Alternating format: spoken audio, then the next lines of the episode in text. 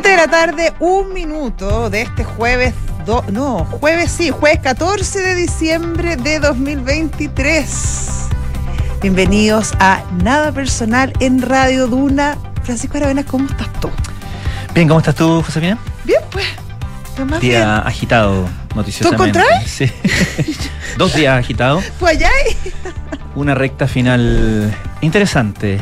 A- Interes- antes del plebiscito, obviamente, del día domingo. Eh, mucha información en desarrollo, si se quiere.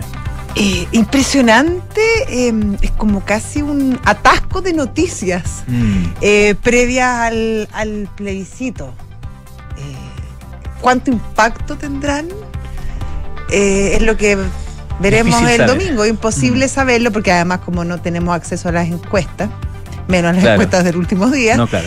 eh, es complicado saberlo, pero, pero claro, obviamente son temas súper relevantes que se han estado ventilando durante todo el año y nos referimos, por ejemplo, al caso convenios que entre ayer y hoy día se han destapado un montón de nuevas aristas, eh, desde la detención de Carlos Contreras y Daniel, Daniel Andrade, eh, hasta la filtración, no, no la, filtra- la filtración, no, no dieron a conocer los WhatsApp, la investigación Claro. que hizo la policía respecto a los WhatsApp de los presuntos implicados. Ese es un grupo de música, ¿no? Sí, claro. Sí. ¿Cómo hemos cambiado? ¿Cómo hemos cambiado? Bueno, sin ir más lejos. y, mm, y bueno, eh, que claro que también complican aún más la situación. Hay, hay, hay WhatsApp de Juan Ignacio Latorre, entonces presidente de RD, de Carlos Contreras, de asesores territoriales de Antofagasta, de la propia diputada Catalina Pérez. Mucho WhatsApp, mucho Signal, mucho, eh, ¿cómo se llama el otro, el ruso? Telegram. Telegram borrado, Mm, eh, que también despierta sospechas, porque Sí, claro. hay como, hay, tú, hay conversaciones entre dos personas que son súper relevantes en el caso, y no hay ni una conversación, está todo vacío. Ah, Claro. contacto nomás. Entonces tú te vas Mm. a la última, a la última conversación y es como justo en la fecha. Claro. Claro. Entonces todas esas cosas obviamente eh, van configurando una situación. Además, el fiscal pidió mm, a la, mm, a la policía eh, elaborar un informe respecto a cuándo efectivamente se enteraron Claro. el ministro Montes y el presidente Boric. Una pregunta que ha sido crucial, sobre todo en, lo- en la- en las consecuencias políticas de esto, ¿no? Eh, sobre todo en- en, eh, después, además de conocidas las declaraciones de el ex Ceremi Carlos Contreras y la ex subsecretaria Tatiana Rojas, en el sentido de cuándo informó al Claro. ministro Montes. Y, mm, y claro, eh, poniendo muy, muy difícil la pista a más allá, o sea, aparte de la- del tema de la investigación que lleva la fiscalía, la pista política, ¿no? Para el ministro Carlos Montes, eh, da la impresión de que se le acaba o se le acabó la línea de crédito. Sí. Eh, hay cierta sensación de que, mm, de que no, si no hubiera un plebiscito este domingo, quizás el ministro estaría saliendo a- ahora. O- Estaría preparando su cajita, o- o quizás. quizá- o quizás eso es, es- es material próximo, del próximo lunes. Hay un anuncio de acusación constitucional Sí. también eh, hecha por diputados republicanos, eh, de hecho anunciada para el día lunes, a modo de ultimátum además, como renuncio Claro, lo renuncia usted o lo renunciamos. Y mm, sí, ahora, eh, eh, claro, respecto del, del- del tema del plebiscito, siempre, obviamente en los últimos días, cuando cada vez que pasa algo, los últimos días... que Síndrome uno- Atocha le han puesto. ¿Lo has visto en Twitter? Yo encuentro sí, que es un poco exagerado, dado que yo- murió tanta gente en Atocha. Sí, yo creo que es un poco desproporcionado. Sí, eh, la tentación, la tentación de, tener una buena cuñita, Sí. eh, pero sí, yo encuentro que es un poco, Sí, un poco desafortunado. Exactamente. Sí. Atocha, de- recordemos la- el atentado terrorista en, Madrid que cambió la- el destino de las elecciones generales de, ese país. 167 Claro. personas, si mal no recuerdo. Exactamente. Ahora, eh, conversaba con un, eh, con un, eh, un analista, un encuestador hoy día, me, y me, me marcaba un punto que lo encuentro bien eh, sensato A ver. respecto de cuánto puede influir esto, particularmente en la democracia viva, en la elección del domingo. Independientemente de las eh, todas estas revelaciones que han salido, Mm. finalmente son revelaciones que no cambian demasiado la percepción de la gente respecto de qué pasó ahí y quiénes son, por entre comillas, los malos, ¿no? Eh, y por lo tanto eso ya está incorporado en el juicio de las personas que se han manifestado en la encuesta hace dos semanas, hace tres semanas, hace cuatro semanas respecto de cómo van a votar, digamos. O sea, si fuera, si fuera a influir el hecho de que tomaron preso a, Daniel Andrade, que lo formalizaron a, Mm. a Daniel Andrade, que descubrieron que RD había borrado WhatsApp, etcétera, etcétera, eh, habría influido antes también, digamos. Claro. No es que haya, alguien haya dicho, oye, ¿sabéis que ahora sí que me convencí de No, que acá claro. hubo, hubo una, un, un acto de corrupción? Como Claro. que ese juicio ya estaba Sí, incorporado. Me, parece un, un punto, un un, punto- sensato para tener en consideración a la hora de medir estas cosas, porque obviamente hay mucha hipersensibilidad y mucha también como eh, eh, teoría de conspiración. Claro, y que no están. y que es inevitable, que ¿no? nos cercaron. Oye, exactamente. Lo que también impactó hoy día mucho y que lo vamos a conversar más adelante es la noticia bien tremenda respecto a, Luis Castillo, un- uno de los indultados por el presidente Boric a finales del año pasado. Em, Luis Castillo se le acusa de un intento de secuestro y de haber amenazado a un hombre con, con un puñal. Bien, es- la historia es bien rara y, yo creo que eh, a medida que pasen los días vamos a ir entendiendo bien cómo sucedió, porque finalmente a la víctima la meten en el maletero, pero después le pasan el teléfono. Entonces, claro, tiene ciertas, ciertas cosas medias curiosas. Sin embargo, el hecho, es, el hecho político es que uno de los indultados, con todo, recordemos la polémica que produjo el tema de los indultos. Y particularmente el año este pasado. indulto. Este, este indulto en particular, exactamente, em, todo, todo la discordia, probablemente es una de las crisis más tremendas junto con Democracia Mm. Viva o caso Y fue la primera, ¿no? Y fue la primera. Claro, que, ha- que ha enfrentado este gobierno, tanto que salió eh, buena parte, no, no buena parte, pero varios ministros bien importantes, eh, Mm. y bueno, entra Luis Cordero, que se transformó en un en un ministro bastante plenipotenciario dentro Sí, de, a del veces gobierno. vocero. A veces vocero, a veces ministro de, mm, de salud, Claro. a veces ministro, un gran asesor del ministro de Hacienda. Bueno, eh, bueno, es un, es un, es un señor que sabe mucho, la verdad que tiene, sí, tiene mucho gravitas, como dice un amigo Mm. mío. Sofisticado tu amigo. Sí. ¿No? Bien, eh, sí, bueno, so- solamente para complementar lo último que, que se ha eh, circulado como información respecto al caso de Luis Castillo, que esta mañana era eh, eh, Luis Castillo detenido por participar en un presunto secuestro y en la tarde sale una versión eh, que dice la hija de Luis Castillo que eh, en realidad estaban carreteando. Y, o sea, que estaban carreteando, creo que no cabe duda. No sé si viste No, las fotos o sea, de Luis no, y el digamos. video del carrete, o sea, Claro. ese sí que estaba carreteado. Exacto. No, Eh, ca- ahora- carre- oye, carrete duro. Eh, eh, literalmente. Em, que estaban y que en el fondo esto era parte como de un, de un- de un carrete en el fondo y que el, y que el tipo se había metido en la maleta para Pa' jugar, tener, tener- tenía una excusa con su pareja. ¿no? Y, y que por lo y que había videos que comprobaban que habían estado carreteando toda la noche, etcétera. Entonces, a partir de ahí sale eh, un montón de, o sea, no sé si un montón de gente, pero salen algunas voces a decir, ah, viste, se, apro- se aprovecharon, esta era una, se aprovecharon políticamente de esto, no era tan así, etcétera, etcétera. Eh, pero, como te digo, es, es confuso igual todo, porque le pasan el. raro. Claro, es raro que, que- que a un tipo que secuestran le pasen el celular, es raro. Sí. Ahora, es raro que si el tipo está fingiendo un secuestro para tener una excusa con su, con su pareja, Mande la ubicación. mande la ubicación y le, y le diga, la, no sé si le dice a la pareja que, que, que llame a carabinero, la pare- no, porque ahí No, me no, un no, poco, no al sé si no. ella o es él Eh, que eh, llama no, a carabinero. eh, no, es primero es ella, es la, es la mujer que, que muy preocupada porque Claro. su marido no llegaba, imagínate, pues. Eh, y llama a la policía y dice que acá algo raro está pasando porque sabe que mi marido no llega, estamos todos muy preocupados, toda la familia muy mal. Ya. Bueno, entonces la policía le dice, ya, no se preocupe, vamos, vamos, vamos, vamos a iniciar la investigación. Pero en el intertanto, el marido manda la ubicación. Y con Ya. esa Y información, con esa información llega Carabineros llega y, y claro, eh, detiene a Castillo y compañía. Claro, el, a ver, está súper claro que el procedimiento existió. Sí. Carabineros detuvo a esta persona. Y lo y que lo llamaron, lo llamaron, sí. Sin duda. Ahora, respecto de la motivación, de qué tan secuestro era el secuestro, etcétera, etcétera, es donde empiezan a, a surgir las dudas. Habría- habrá que investigar. claro. Eh, eh, claramente nadie eh, ahí estaba como muy, muy en su sano juicio por lo, por lo, por lo descrito en las acciones, digamos. y por lo visto. Por lo visto también. No es que yo te juro que como que miraba el, el video y era bien impresionante. Sí. como que me da un nervio verlo. Pero nuevamente, en este contexto, días antes del plebiscito, eh, un plebiscito que, como todo plebiscito, eh, en alguna parte refleja o puede reflejar o se toma como reflejo de eh, adhesión o no adhesión al gobierno que esté convocando al plebiscito, independientemente que el tema sea otro. Eh, un plebiscito donde además, eh, como es de esperar, digamos, la oposición eh, intenta, intentó todo el tiempo identificar más fuertemente a el presidente y al gobierno con la opción que todos sabemos que tiene. Sí. Eh, eh, claro, eh, es, es de alguna manera es como, como, como arrogarse el triunfo o, o el- o la derrota, digamos, pase lo que pase el día domingo. Pero como decía, a puertas de esta votación, todas estas informaciones, estas confusiones, estas declaraciones cruzadas se, se empiezan a ver con más suspicacia.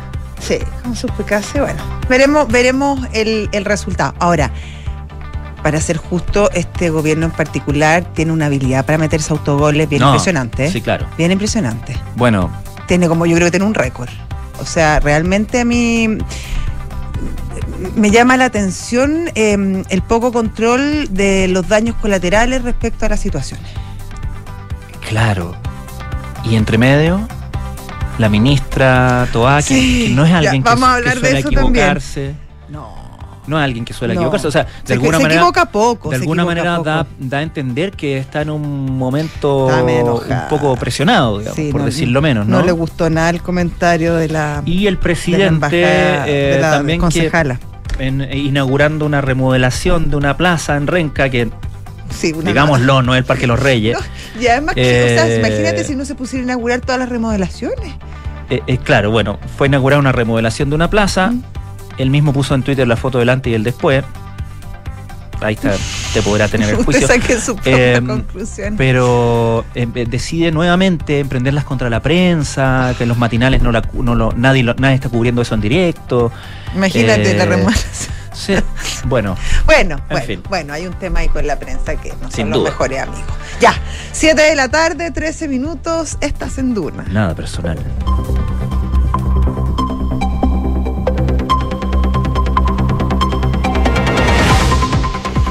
Quique, ¿cómo estás tú?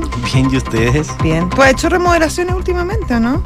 No, afortunadamente. ¿No? Porque son siempre. Pero tú hiciste una gran remodelación. Sí, pero el año pasado. Yo me acuerdo de eso. Y no, y no hay registro, no hubo una inauguración pública. no, no invité al presidente que, a No, que sí. fuera a inaugurar. No, yo creo que no invitaste a nadie, a mí tampoco me invitaste. O sea, tú no me invitas a ninguna parte. a. Oh, Sí, eso, eso hay que dejarlo bien claro. Reyes. Invitas a la Francesca, invitas al Polo, a la José. Oye, una cantidad de gente. A mí, a mí a nada. A mí a nada. Con la amistad y el cariño que nos tenemos. O que yo pensaba que me tenía. Vamos a. Me voy a reivindicar. Ya. De todas Ya, Voy a maneras. estar esperando. Pero eso, ¿no? Eso fue. Bueno, la concentración de horas de todos los sucesos, ¿ustedes saben qué horas fueron? ¿A qué hora? Desde las 8.23 de la mañana, Ya. que parte el primer flanco, como la, con la formalización de Andrade y Contreras, Sí. que a propósito eh, ampliaron la, la detención de ambos, eh, por la formalización va a seguir el día de mañana, desde las 8.23 hasta las 11.26 de la mañana se dieron todos los hechos Ah, que ustedes acaban. Sí, que acaban de narrar. Mira. Así que eso- Intensa mañana. Eso hace que los periodistas que estamos todo el día viendo noticias sintiéramos la tarde, pero como un Una vaso de leche. Sí. Una lata a la tarde. Ah. Claro. Oye, no, pero en la tarde yo, hay una noticia que a mí me impactó mucho. Perdona, lo encontré de alto impacto. No es, no es nacional, es internacional, pero hace cortito porque después te la voy a contar en detalle. Juan Carlos I, ex rey de España, habría jugado un rol importantísimo en el escándalo de la supuesta infidelidad de la reina Leticia. Habría sido él quien ayudó a divulgar la información para enlodar el reinado de su hijo, que Messi. Ah, ya, Juan Carlos, eh, ya, ya, ok, ya, ya. pues sí que no hay más reyes Juan Carlos. No, no, está bien, Es está el bien. primero. Está bien, ya. El uno. Sí, sí, sí, sí, sí. El emérito. Yo encuentro que ya tratar de enlodar la reputación y, y el trabajo y el de tu hijo ya hay que ser muy miserable. Tal cual. Bueno, vamos con los Ah, titulares. oye, sí, y Priscila Vargas, ¿eso es verdad? Sí, sí, sí. Ya, vamos con los titulares. Sabía que existía ese premio. La Comisión de Hacienda de la Cámara de Diputados rechazó aumentar en 3,5 billones de pesos el sueldo de los ministros del Tribunal Constitucional. La solicitud fue incluida dentro del proyecto Reajuste al Sector Público, que ofrece un reajuste del 4,3% a los empleados fiscales, pero para los integrantes del TC considera un aumento del 36% con el fin de equilibrar su escala de remuneraciones con la de los ministros de la Corte Suprema. Y el ministro de Hacienda, Mario Marcel, se refirió al pacto fiscal e indicó que el Ejecutivo va a esperar que pase el proceso electoral para ver la disposición de los partidos sobre esta iniciativa. En esa línea recalcó que al pacto fiscal se le ha cambiado el nombre para dar cuenta que tiene un conjunto de medidas para incentivar el crecimiento, impulsar el desarrollo, el desarrollo social y asegurar la sostenibilidad fiscal. Junto a esto anunció que en el mes de enero el Ejecutivo presentará tres proyectos de ley que reformarán la tramitación de los permisos para los proyectos de inversión.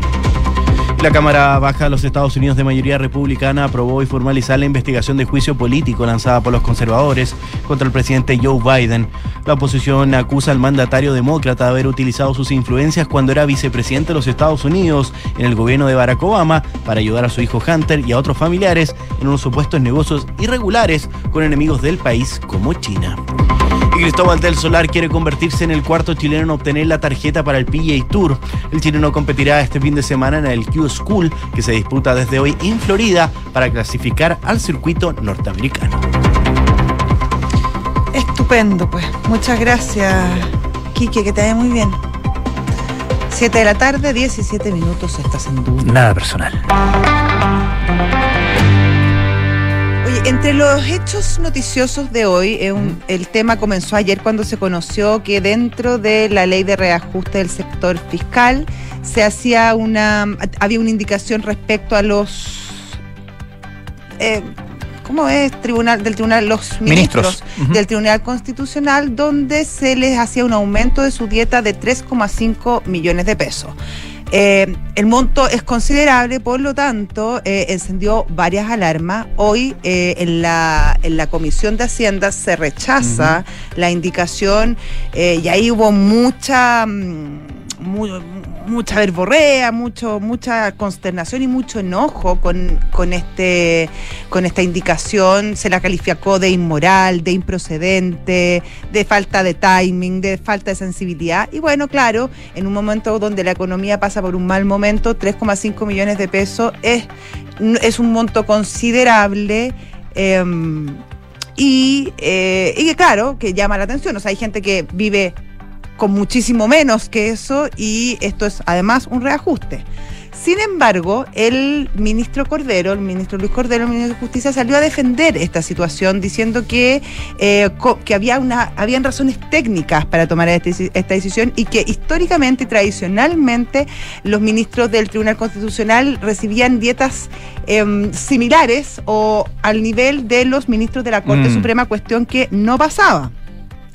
Y ahí es importante, Francisco, eh, para aclarar y para entender un poco que tampoco es como que, como que en algún minuto se les ocurrió así de la nada hacer esta, este, este reajuste. A los ministros del Tribunal Constitucional no se les ha reajustado el sueldo en 11 años. Hmm. Por lo tanto, ahí hay un tema que no es menor. Después, el no reajuste se produjo, al no reajustar, se produjo una distorsión regresiva al interior del órgano, dado que los secretarios y relatores ganan más que los ministros. Lo que es absurdo Claro, y complejo, además. sin duda. Después, aún con el ajuste, los sueldos van a seguir siendo muy inferiores a los, de- a los consejeros del Consejo de Defensa del Estado. O sea, se produce también un desequilibrio respecto a funcionarios que tienen no la misma tarea, pero que, que son Similar, órganos. es un rango eh, similar. Sí, que son Mm. rangos similares. Por lo tanto, los incentivos eh, están para que tú vayas a otros organismos del Estado. Em, después hay que sumarle que eh, la- no tienen prohibición de seguir ejerciendo su profesión, prohibición que sí tienen todos los jueces y por eso su remuneración debe ser asimilable a la de un juez de la Corte Suprema y no a la de un ministro de Estado. Yo no quiero con esto defender o no el reajuste, pero creo que es importante tener todos los elementos sobre la mesa cuando sobre todo son decisiones técnicas eh, las que se toman. Quizás sí hubo a lo mejor cierto mal momento para presentarla, pero es que siempre va a ser el mal momento. Y de repente Sí. es preferible ponerse rojo una, un- ponerse rojo una vez que colorado varias, varias. Eh, sí, sí. eh, creo que, mm, claro, las razones técnicas son bastante te- son bastante atendibles, obviamente. No va a ser yo quien, quien lo diga, digamos, lo, expresaste mejor, pero eh, en términos del, momento, yo creo que hay, algo que, está sin duda distorsionando o, haciendo de este momento un momento particular que tiene que ver con partiendo por el tema del, del plebiscito del domingo, ¿no? Está todo teñido por eso. Está toda la digamos, las declaraciones políticas están un poco es, estridentes porque todo es una bandera para salir a marcar un punto, el punto por la austeridad, el punto por, por el celo del político, etcétera, etcétera, ¿no? Entonces, en ese sentido, claro, eh, quizás nunca hay un buen momento, pero hay momentos peores que otros.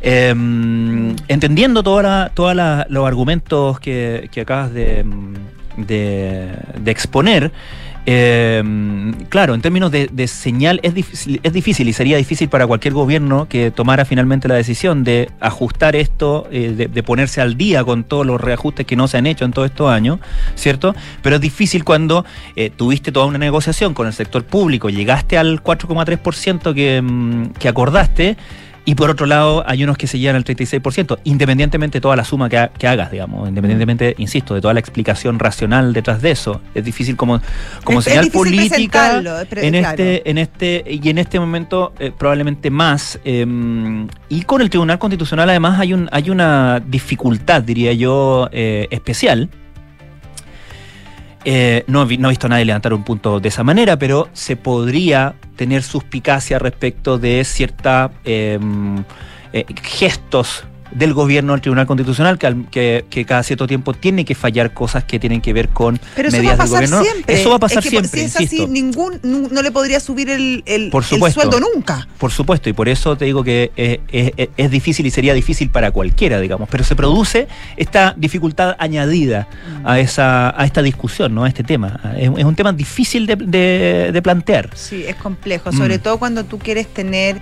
Eh, abogados prestigiosos, em, probos Sin duda. y con criteriosos en un tema que es tan importante como los fallos constitucionales. O sea, estamos hablando de, las bases de la República, que uno esperaría que se tuviera los mejores. Cuando finalmente eh, el pago, la retribución no es coherente con, con tu trabajo y no representa un incentivo para que esas personas que son las que queremos tener, desarrollen esa labor. Entonces, claro, es, complejo el equilibrio, pero también me parece, me parece que hay que planteárselo en algún momento y hay que hay que dar el paso porque, o si no, nos estamos perdiendo personas muy talentosas y no solo eso, estamos cometiendo una injusticia respecto a otros organismos que sí mm. han podido ir eh, reajustando sus remuneraciones. Sí, sí. Ahora, eh, respecto de la votación de la Comisión de Hacienda de la Cámara de Diputados, hay que decir que fue unánime el rechazo de, de este artículo eh, en el proyecto de reajuste del sector público, es decir, eh, y ahí hay otra lectura que hacer, digamos, independientemente de los méritos o no del, del, artículo mismo, ¿cierto? Y de la racional de eso, eh, es que vemos en, esta y vemos, hemos visto en varias votaciones que el gobierno tiene muchos problemas para alinear a, su, a sus parlamentarios, ¿ah? claro, por no decir no puede, por no decirlo en corto. Cuesta mucho claro. sí, sí, sí. Eh, eso también llama la atención, creo yo. Eh, y habla también de un gobierno que es percibido en una situación de debilidad por los propios. Cuando tú encuentras que te da más rédito. ser oposición que ser gobierno. Ser oposición a tu propio gobierno en, este tipo de cosas. Entonces también creo que es una señal preocupante eh, para la moneda. 7 de la tarde, 24 minutos, estás en Duna. Nada personal. La ministra Toa tuvo que salir a pedir disculpas públicas, lo hace a través de ex, ex Twitter. ¿Cómo mm. tu ex Twitter? ¿Cómo dice? Twitter. ¿Todavía? Sí. Yo igual de repente digo ex. ¿Sí? Sí. Me da risa porque cuando uno dice ex Twitter es ex Twitter. exactamente. Ex. Twitter. Está súper bien Entonces, claro. bueno, el punto es que tuvo que salir a pedir perdones por la forma en que se había expresado. Recordemos que en la mañana había sido increpada en esta inauguración de la, remodelación de la plaza. Eh, que también era, muy importante, entonces fue la ministra, fue mm. mucha gente a, la, a esta ceremonia, y en algún momento se le acerca eh, Camila Avilés, que ella es concejala de Renca, del Partido Demócrata y le pide a la ministra, ella sabe que está grabando porque ella en, todo momento lo expresa. Sí, dice, de hecho cuando la saluda le dice, ministra, estoy transmitiendo en directo por, no sé, por la por alguna, Por su plataforma favorita. Em, bueno, Ya. De partida, a mí, a mí eso me parece una aproximación, un abordaje bastante agresivo. Sí, pero yo creo que no, no le hizo ninguna petición fuera de lo común No, o lo que, lo que le pide cualquier concejal. Sí. Todos los concejales piden lo mismo. Más seguridad No, para la comuna, sí, sí, sí. eh, que, que estén los carabineros, que por favor eh, se preocupen de los vecinos, que están todos muy, muy, muy preocupados y pasándolos mal, que no se atreven de salir de sus casas. Puras solicitudes que siempre se hacen y expresa además que quiere, que quiere, mm, que quiere que se ponga el estado de excepción, cosa que no solamente ha pedido esta concejala, la han pedido todos. Bueno, al, a eso de que estaba terminando, terminando el, el, el video, pero que no había terminado, la, mm, a, la, a la ministra no le gustó, eh, obviamente, la aproximación de la, De la de concejala. la concejala y dice que es show más patético, huevón. Y Claro. eso, claro, Y se algo como que se alcanza a escuchar cuando ella baja el teléfono, es decir, como que la ministra cree que ya Claro, cortó el, el Claro, tema. exactamente. Claro. Y, y, claro, no le gustó nada el abordaje de la mm, de la, de la concejala, pero quedó patético, se empezó a viralizar y Sí, obviamente claro. la, la concejala estaba muy triste y, y lo hizo saber en, en- en todas sus redes sociales, etcétera. Tanto que la ministra eh, tuvo que mm, salir a aclarar sus dichos, más que aclarar sus dichos porque eran bien claros. Eh, Claro. a pedir disculpas y dice, esta mañana utilicé una expresión inadecuada para referirme a la concejala de Renca, arroba C. Avilés B. Larga. Ofrezco de manera pública las respectivas disculpas. Así es. Ya.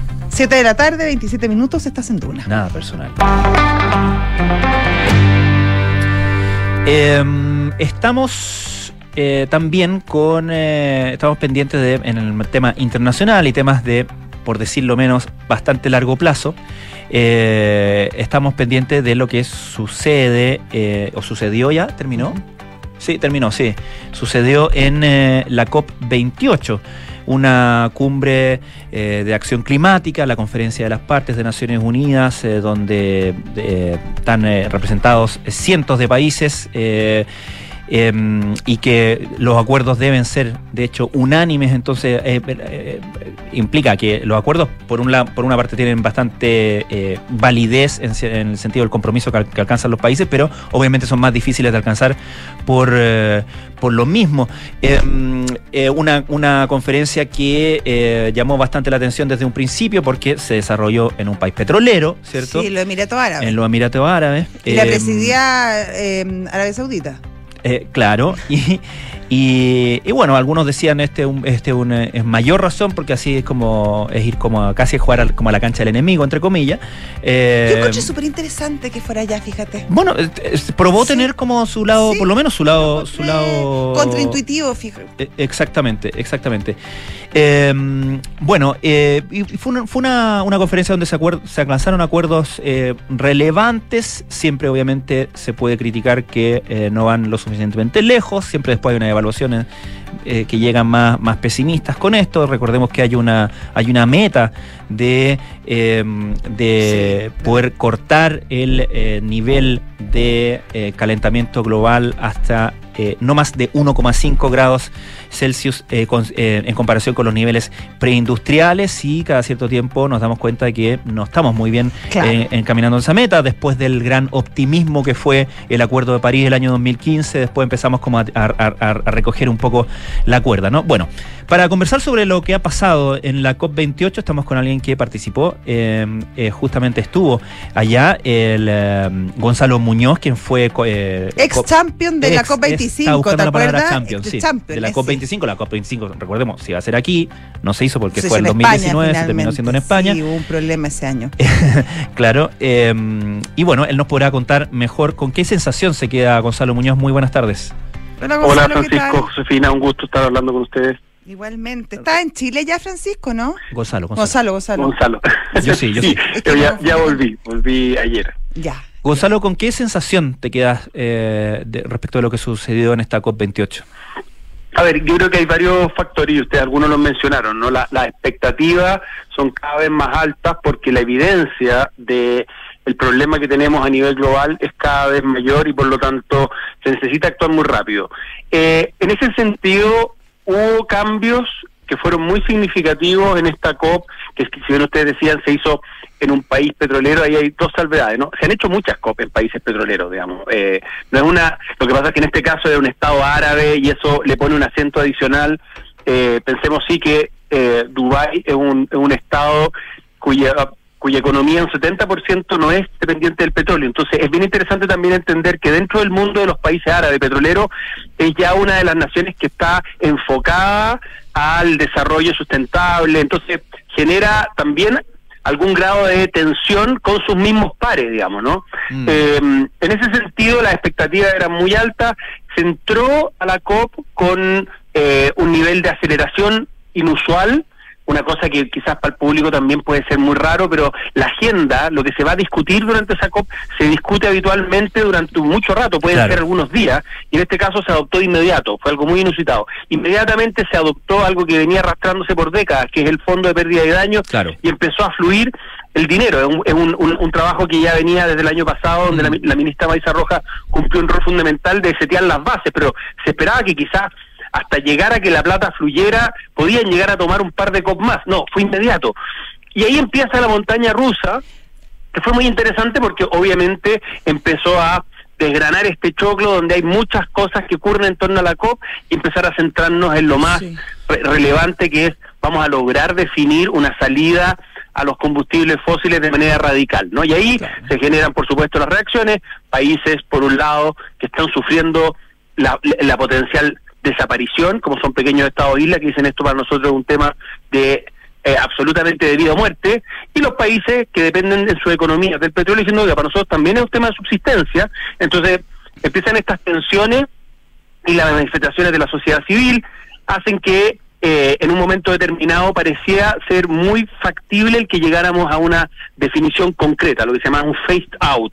Se va a cerrar el grifo en una fecha determinada, mientras que otros decían, no, no, se va a hacer un face down, vamos a ir de, vamos a ir de a poco eh, saliendo los combustibles fósiles. Finalmente aquí se llegó a un transitioning away. hacia salir de los combustibles fósiles. Eso para muchos puede ser una derrota, porque se esperaba quizás algo mucho más contundente, porque estuvo en algún momento arriba de la mesa, pero pero también es interesante ver el vaso medio medio lleno, ¿no? Nunca habíamos tenido una decisión de una COP en estas 28 versiones donde se hablara de manera contundente de tenemos que salir de los combustibles fósiles. Solo hace dos COP atrás, en Glasgow, la tensión era en torno a vamos a poder salir progresivamente del carbón era solo el carbón. Ahora estamos hablando de todos los combustibles fósiles. Claro. Gonzalo, en ese sentido, te... alineado con este objetivo de cero emisiones netas al 2050, que es lo que nos pondría en trayectoria a los 1,5 grados. En este documento es un documento que por primera vez pone a todos los países del mundo alineados con esa trayectoria en una declaración conjunta.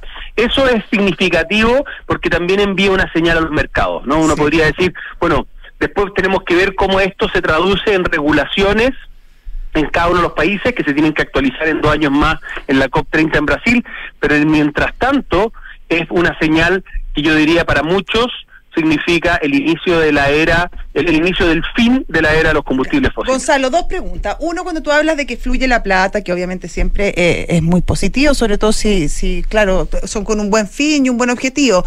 Sin embargo, ¿Cómo se elige finalmente? ¿En qué se va a invertir? ¿Hay algún tipo de seguimiento respecto a si son efectivos los planes y cómo se están concretando? Estamos hablando de millones y millones de dólares que entregan las empresas, entregan los estados y que no queda muy claro finalmente en qué se están usando y si efectivamente están cumpliendo los objetivos que se han propuesto.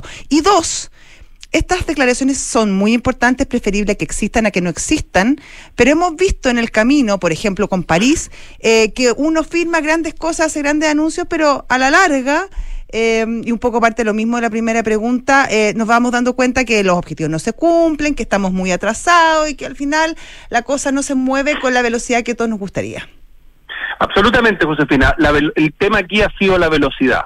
La trayectoria que ha tenido el mundo es una trayectoria que se ha ido me, que ha ido mejorando en el tiempo, ¿no? Pensemos en, términos numéricos, tú misma hablabas de, o, creo que fue Francisco, la, la, el objetivo que se está persiguiendo es que paremos las emisiones y mejoremos la capacidad de la naturaleza de secuestrar ese carbono de forma tal que el planeta no se siga sobrecalentando y, como nos indica la ciencia, logremos que ese sobrecalentamiento no supere los 1,5 grados. Si, lo llevamos a un lenguaje cotidiano, esto es como que el doctor eh, hace muchos años nos dijo que usted tiene una enfermedad y su mejor pronóstico es que esta temperatura eh, eh, no aumente 1,5 grados y esto es lo que usted tiene que hacer, ¿no?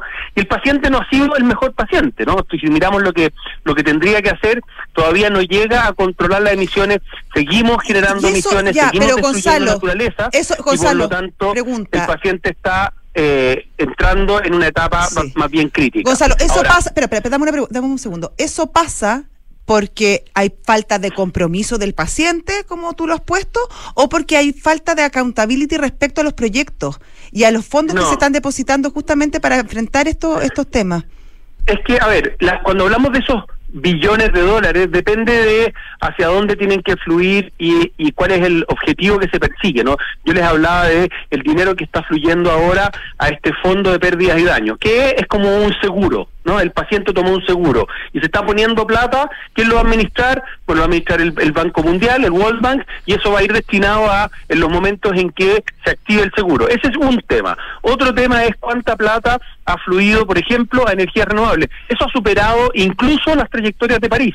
Todo lo que, y, el compromiso adicional que se firmó antes de ayer, o ayer, ya no estoy perdido, ayer, eh, implica que se va a triplicar la energía renovable y duplicar la eficiencia energética de aquí al 2030. Eso es fabuloso. Ahora, es insuficiente si es que además no ponemos un esfuerzo grande en salir de los combustibles fósiles como lo está haciendo Chile, ¿no? Chile firmó un acuerdo público-privado extraordinario que ponía un cierre a las termoeléctricas al 2040 y hoy estamos hablando de que ese cierre puede ocurrir antes del 2030. Ese es el tipo de ejemplo de lo que tiene que ocurrir. En muchos países del mundo esa trayectoria se está dando y por lo tanto se demuestra que es factible. ¿No? Si se copia, por ejemplo, los ocho países que tienen trayectorias mejores que lo que indica la ciencia hacia los 1,5 grados, entre los cuales está Chile y está Uruguay, indica que es factible lo que estamos viendo en, eh, en desarrollo de eh, no solo energías renovables, sino que estamos viendo en electromovilidad, en desarrollo de baterías, capacidad de almacenaje, nos muestra que es factible y simplemente lo que tenemos que hacer es acelerar y para eso estas señales, como la que se firmó ayer, son fundamentales. Eso es recogido por los mercados, es recogido por los legisladores y da la confianza de que podemos acelerar esa trayectoria de modo de entrar en las líneas de exponencialidad en la descarbonización de distintos sectores. Entonces, hay aquí un, un, balance que, por un lado, sabíamos que veníamos mal, esta, esta COP entró con lo que se llama el balance global, se vio una foto del mundo diciendo estamos muy tarde respecto de lo que teníamos proyectado, sin embargo, miremos ciertos sectores de la economía que muestran que esto es factible. Entonces, eso le da la tranquilidad a los negociadores de decir, no solo el, clima está desatado y está fuera de control, sino que, ojo, tenemos ejemplos suficientes a nivel global de lo que podemos lograr para entrar en la trayectoria correcta. Lo que esperamos, por lo tanto, es que los próximos dos años, hacia Brasil, que es cuando los países tienen que actualizar sus compromisos a través de lo que se llaman las contribuciones nacionalmente determinadas, muchos países, ojalá todos los países se hayan puesto en esa línea, porque como te decía, los mercados también empiezan a reaccionar y empiezan a mostrar lo que es factible y ahí hay, hay realmente trillones de dólares, lo que hemos mapeado, más de la mitad de la plata del mundo, ya tiene compromisos para fluir efectivamente hacia una ruta que nos ponga eh, en, eh, hacia la carbono neutralidad o a la, cero emisiones netas del 2050. Y otro factor que fue muy importante en esta COP es que hubo otros otros eh, otras agendas, como por ejemplo la agenda de metano, liderada por eh, nuestro exministro Marcelo Mena. Extraordinario como en dos años se ha acelerado la identificación de dónde están esas emisiones de metano, un gas de efecto invernadero que es incluso más nocivo que el CO2 y se está trabajando puntualmente y ahí la cantidad de billones de dólares que están fluyendo hacia las vacas, cierre de, relleno sanitario eh, vaca perdón vaca residuo orgánico y, y, también eh, las mismas eh, perforaciones para eh, combustibles fósiles emiten gas, metano también que no que se, que, se va digamos. Que no se captura claro ¿ah? y, el, y el metano, corrígeme Gonzalo si me equivoco, tiene un efecto mucho más eh, rápido en términos de la, de la... Dura menos, pero, pero tiene un efecto más y rápido. representa mucho ¿Ah? menos en el porcentaje de gases de efecto eh, invernadero, ¿no? Sí, Sí. Sí, Eh, sí, sí. No, pero en ¿No? este minuto es aproximadamente Claro. un 25% Ya, sí. de las emisiones totales. Claro, En respecto al del CO2. efecto. Por lo tanto, es muy interesante menos, porque es Claro, pero en el avance de las metas una- una- eh, eh, un- eh, un- es bastante efectivo eh, luchar contra el metano también Muy por- efectivo porque como- el, el- como- el efecto se ve más en el corto plazo. digamos. Claro. Ay, Mm. sí. Ya. Gonzalo Muñoz, muchísimas gracias por este contacto con Radio Duna. Un gusto, Josefina, Francisco. Nos Muchas gracias. Gonzalo. Saludos. Hasta luego, Abrazo. chao. Chao. 7 de la tarde, 41 minutos, estás en Duna. Nada personal. Y nos ponen la música para saludar a nuestros auspiciadores. Francisco. Exactamente. Dele. Oye, la mejor historia que te podemos contar hoy es que Duoc UC tiene nuevo campus virtual. Recibe el respaldo y calidad de la forma que más te acomode. Marti- Matricúlate hoy en duoc.cl y encuentra tu lugar en el mundo. Para elegir el mejor seguro de autos debes fijarte en todos los detalles, como las coberturas, asistencia y obviamente también su precio.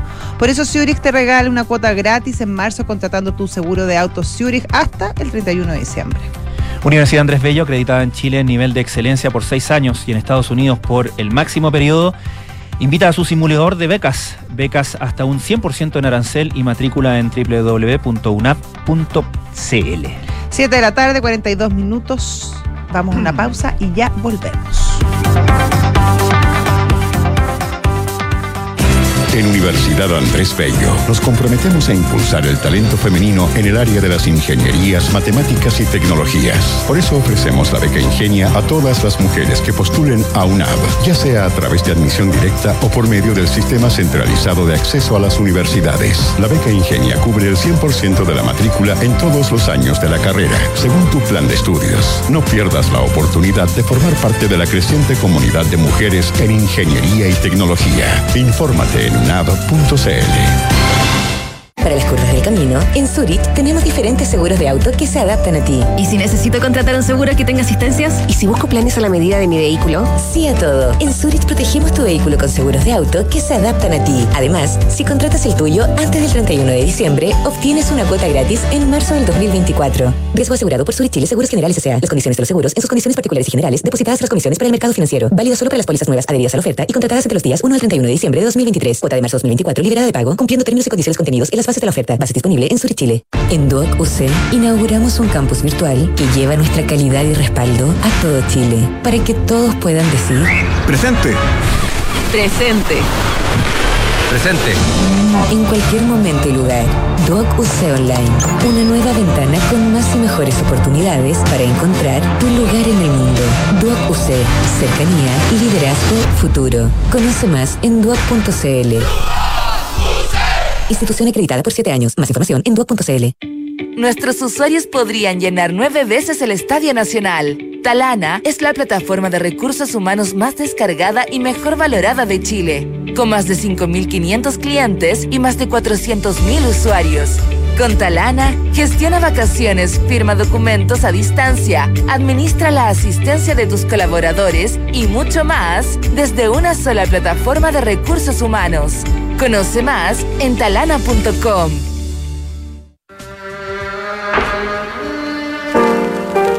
Blondie emergió de la escena subterránea con una apuesta que mezclaba el punk con las primeras nociones del new wave que iban apareciendo en las ondas de radio. Con la fuerte imagen de Debbie Harry al frente, la banda terminó por ganarse su lugar a pulso tras dos años de curtirse en todos los bares y clubes del underground neoyorquino. El debut homónimo de Blondie. Esta es la historia que te contaremos hoy desde las ocho y media en un nuevo capítulo de Sintonía Crónica Debut en Duna 89.7. Son los infiltrados. Los editores de la tercera están en nada personal. 7 de la tarde, 45 minutos. Ya estamos de vuelta aquí en Nada Personal de Radio Duna. Y con nosotros se encuentra la gran Mariana Marusic. ¿Cómo, estás? Mariana? Muy bien, muchas gracias. ¿Qué tal? Con una buena noticia hoy día o no tanto. Una muy buena noticia. Sí, porque mira. Por fin. El, presi- el presidente podría decir que también cubrimos buenas noticias. Exactamente. Sí, no solo hay malas noticias, porque hoy, o sea, en realidad ayer, el, la OCDE publicó el informe Pensions at a Glance, At a donde glance. eh, es un informe este que publican cada dos años, donde ellos comparan básicamente entre los distintos países de la OCDE cómo están en términos de sus sistemas de pensiones. Y ahí uno de los indicadores principales que miden, que se usa para medir la suficiencia de los sistemas de pensiones en los distintos países, son las tasas de reemplazo que es cuánto de los ingresos que tú recibiste durante tu vida eh, vas a recibir después también como pensión. O sea, qué porcentaje de los ingresos que recibías después tú eh, los tienes como pensión. Y en ese ítem, justamente en el ranking de tasas de reemplazo, Chile logró subir eh, seis puestos en el ranking de tasas de reemplazo netas. eh, y, y básicamente eh, pasamos desde el puesto número 34 de un total de 38 que estábamos en, en el año 2021 a eh, en lugar 28. O sea, vamos subiendo, estamos atrás todavía. Pasito a pasito. Pasito a pasito, pero eh, sí, logramos superar eh, en esta edición eh, a Japón, Irlanda, Australia, Nueva Zelanda, Canadá y Suiza. Oye, o sea, no es menor. No, no, o sea, no, no son países así como, como, como no tan importantes. No, no es menor en realidad. Eh, y las- Irlanda, que es como la niña bonita, peor. Eh, sí, de hecho. En sí. términos de pensiones nomás. Sí, y, y en términos de pensiones, la verdad es que mostrar, el, el informe de la OCDE muestra un aumento gracias eh, a la pensión garantizada universal. Mm. De hecho, en el informe 2021 la OCDE hablaba mucho sobre Chile, pero no en términos muy positivos, principalmente por los retiros de fondos. Claro. Eh, y ahí, claro, la OCDE se refirió mucho en, el- en ese informe, porque este informe se publica cada dos años, entonces en el anterior habló mucho de los retiros y los efectos negativos que eso iba a tener en las pensiones, pero este año, en el informe, la verdad es que los comentarios fueron más bien positivos hacia Chile, porque hablaron de la creación de la pensión garantizada universal, donde ellos dicen que Chile pasó de tener un sistema público eh, que se enfocaba en dar pensiones a cierto segmento de la población, que era el 60%, a un 90% de la población y además incrementó los montos que se daban. Eso eh, en el fondo dijo que hizo que las pensiones en el país aumentaran las tasas de reemplazo en 8 puntos porcentuales, el- sobre todo los ingresos, en los menores ingresos, de las personas de menores ingresos. Para los ingresos promedio eh, eh, subió 7 por- puntos porcentuales, lo cual tampoco es menor, la verdad, y en altos ingresos no hay mucha variación. O sea, eh, la PGU estuvo focalizada justamente en la gente que más lo necesitaba. Y bueno, si, por ejemplo, para un asalariado promedio, eh, en la OCDE, lo- los países en promedio tienen eh, una tasa de reemplazo de 61% para hombres y 60,6% para mujeres. Chile está más atrás, eh, con un 45,7% para hombres y 43% para mujeres. Ya, pero ahí hay una discusión que es la que introdujo David Bravo Sí. respecto a que es, era según cómo se calculaba, porque según sus cálculos esa tasa de reemplazo era bastante más alta en Chile. es que lo que calcula la OCDE es que la verdad es que hay que partir de la base de que cómo medir las tasas de reemplazo es una... No hay un consenso. No, en ninguna parte del mundo hay un consenso. Entonces, para depende de lo que tú quieras medir, se pueden medir de distintas formas las tasas de reemplazo y te da resultados muy distintos. La OCDE lo que hace es... em, parametrizar todos en el fondo, medir a todos los países por igual para hacerlos comparables. Entonces, claro, por eso usa cierta, cierto tipo de medición que es distinta. En este caso, lo que ellos hacen es tomar a una persona que entra recién al mercado laboral en el año 2022. ¿Cómo está el sistema de pensiones hasta ahí en cada país? Y eh, esta es una persona entonces que nació en el año 2000, calculan ellos, o sea, es un centennial. Estas son las tasas de reemplazo que yo, yo te digo que son Claro. a largo plazo para los centennials, los que están ingresando recién al mercado laboral con este sistema de pensiones. No Y- estamos ahí, Josefina. y yo, y yo tampoco, la verdad. y ellos calculan que esta persona trabaja durante toda su vida laboral y se jubila a la edad legal que tiene cada país. Y en ese caso dan estas tasas de reemplazo netas. O sea, en ese eh, hay algunas cosas que David Bravo midió similar, por ejemplo, que él dice, acá nosotros no tenemos que medir la tasa de reemplazo bruta, sino la neta. eh, y eso es lo, lo mismo que hace eh, la OCDE en su informe. Ahora, ellos igual miden la tasa de reemplazo bruta, pero dicen, en realidad para las personas lo que más importa eh, es la tasa de reemplazo neta, porque es básicamente el ingreso di- disponible que ellos van a tener. Claro, claro. Ahora, eh, hablamos de, la influencia de la PGU en esta medición, de la influencia de los retiros en la, en la medición pasada. Eso quiere decir que eh, son mediciones bastante atadas a la contingencia, ¿no? Eh, y no, no nos permite en ese sentido establecer algo como, como una tendencia, ¿o sí? O sea, es que ellos miden eh, cómo está el sistema de pensiones en ese momento. Y en ese momento la OCDE quiso recalcar que si no se aumentaba el ahorro para las personas después de los retiros, eh, las pensiones iban a ser menores a futuro. Entonces, claro, eh, la OCDE ve cómo está el sistema hasta ese momento y para una persona que está ingresando al mercado laboral, cómo va a ser eh, su pensión a futuro y en base a eso saca estas conclusiones. Ahora, si uno mira informes anteriores, previo a los retiros de la OCDE, igualmente encuentras tasas de reemplazo que eran, eh, eran similares a las del 2021. Ya. Eh, eso no varió mucho. Entonces, ahora sí se ve un salto con respecto a los informes anterior, anteriores en cuanto a las tasas de reemplazo de Chile. O sea, sí suben en comparación a, cual- a- a antes de los retiros incluso. Y eso es gracias a la pensión garantizada universal, lo recalca muy bien la OCDE. Y, eh, y ellos hablan, sobre todo, los más beneficiados fueron las personas de bajo ingreso. Porque, bueno, las personas de bajo ingreso suelen tener tasas de reemplazo más altas, eh, sobre todo cuando hay un sistema público que los está apoyando. Por ejemplo, en, la, en el promedio de la OCDE, la tasa de reemplazo para las personas de bajo ingreso son más altas que las del promedio, digamos. Entonces, eh, la OCDE dice que, claro, una persona de bajo ingreso, eh, un hombre, tiene una tasa de reemplazo de 73% y una mujer de casi 73%, 72,7%. Y en el caso de Chile, esta cifra fue de 60% para hombres y 57,5% para mujeres. Y ahí es donde eh, se ve el mayor aumento precisamente eh, en las tasas de reemplazo que se entregan. Ahora, el gobierno está preparando justamente un informe sobre tasas de reemplazo que deberíamos conocer este mes. Así que eh, probablemente después de- del plebiscito y después como que se calmen un poco las cosas, eh, vamos a conocer ese informe que se lo encargaron a, algunos técnicos, lo está haciendo el gobierno en conjunto con eh, Rodrigo Vergara y eh, Paula Benavides, dos destacados economistas, y ahí vamos a ver finalmente como cuál es el escenario sobre el cual el gobierno va a construir la futura posible reforma previsional, porque recordemos que ha estado parada los últimos Sí, meses pues. y debería reactivarse ahora el tema después del plebiscito. según- Claro, porque hay- podrían haber eh, ciertos cambios o limitaciones a lo que se está tramitando de si se llega a aprobar la propuesta constitucional del Consejo.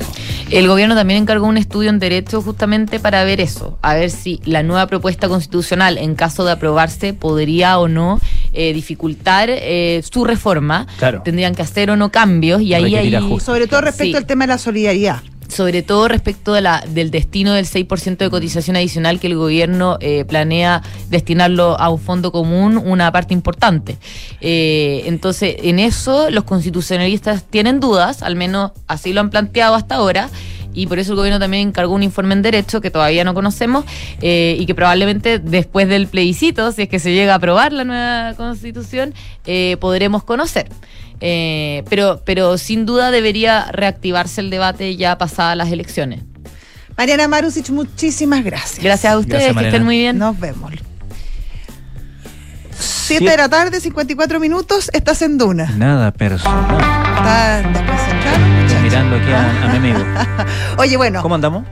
cortito porque Ah. no tenemos mucho tiempo, pero como te contaba al principio, eh, hay un escándalo que remece a la Mm. corona española porque em, hace algunos días se supo que al parecer la reina Leticia habría tenido una aventura extramarital con su ex cuñado. Ya. Eh, Bueno, esto claro, obviamente causó bastante revuelo. En general la prensa española ha sido bien cauta, ellos no se pronuncian mucho su monarquía, de recordar que Juan Carlos I tuvo harto, harto affair y se los cuidaron bastante. Claro.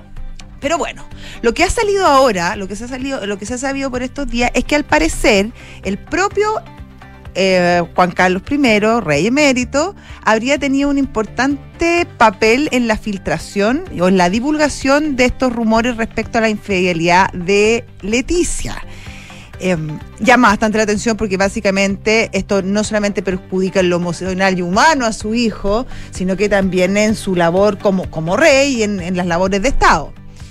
Pero eh, lo que se sostiene es que a, a, luego de 2020, cuando eh, finalmente Juan Carlos se va al exilio, producto de la inmensidad de escándalos que, se conocieron por esos días, la relación entre ambos, entre, entre el, rey emérito y su hijo, el actual rey Felipe, um, Felipe VI, habrían quedado muy, muy tensas. Y no solo con Felipe, sino también con Leticia. Por lo tanto, esta sería una especie de venganza, podríamos decirle. Bien. Un gustito que se está dando. Y misericordia. Eh, claro. Eh, Bien poco, poco filial. No, ¿cómo es? Paternal. Sí, no, no, mm. mejor, nos ha sacado el premio al mejor papá del No. año. No, no, no. Ahora, de acuerdo con el periodista español de radio, Federico Jiménez Los Santos, eh, son los círculos de Juan Carlos los que están agitando las aguas. Y será, y sería eh, la enésima, no sería la primera, sino sería una más de una larga campaña en contra de Felipe, orquestada por el, por el ex rey y, y su círculo más cercano. Oye, qué manera de. de caer en desgracia la imagen pública del rey Juan Carlos I, ¿eh? Sí, sí, era tan querido. Sí, Recordemos además fue que muy importante. fue muy siempre importante. Se, siempre se rescató eso, ¿no? Se cu- cumplió una labor súper relevante en el regreso de la democracia en Claro, España y en, como en un momento en que, o sea, en un momento digo, en un siglo casi, eh, en que en que los reyes no, digamos, claro no tenían Ah, mucho que ver. claro, un Eh, efecto político importante, súper relevante, súper determinante, por lo tanto muy querido, muy valorado por los españoles, muy valorado por la historia en ese sentido y que en los últimos años y últimas décadas ya eh, viene como horadando su, su propio lugar en, en- en la historia, ¿no? De hecho, ni siquiera vive en, en- en España. Y básicamente el respeto que se le tenía era, bueno, por su, su papel en, en el regreso de la democracia, cómo la defiende en los momentos críticos, y además porque significó una figura de unión eh, entre, los, entre las distintas... eh, nacion- no son nacionalidades, pero entre los distintos, no son estados, ¿qué son en España? Son provincias, Mm. provincias, sí. Sí, sí. Eh, y, y claro, con hay, hay algunas con, con bastante, y sobre todo ahora se ha manifestado más, pero con bastantes ansias independentistas, y Juan Carlos en, un- en ese momento logró unificar eh, a, la, a la nación española detrás de una misma bandera. Pero claro, cuando mm, uno empieza a tomar malas decisiones tarde o temprano se pagan. Así es. Ya. Yo no Bueno. quiero tomar malas decisiones, así que Entreguemos el programa a la hora. sí. Hoy un saludo a Matías del Río. Sí, saludos. no se preocupen que él. volverá. Sí, volverá, de No todas es- maneras. Esto no es permanente, no, se- no se vaya. Muchas gracias, Francisco. Un gusto, como Hasta siempre. luego. Nos vemos, suerte. Chao.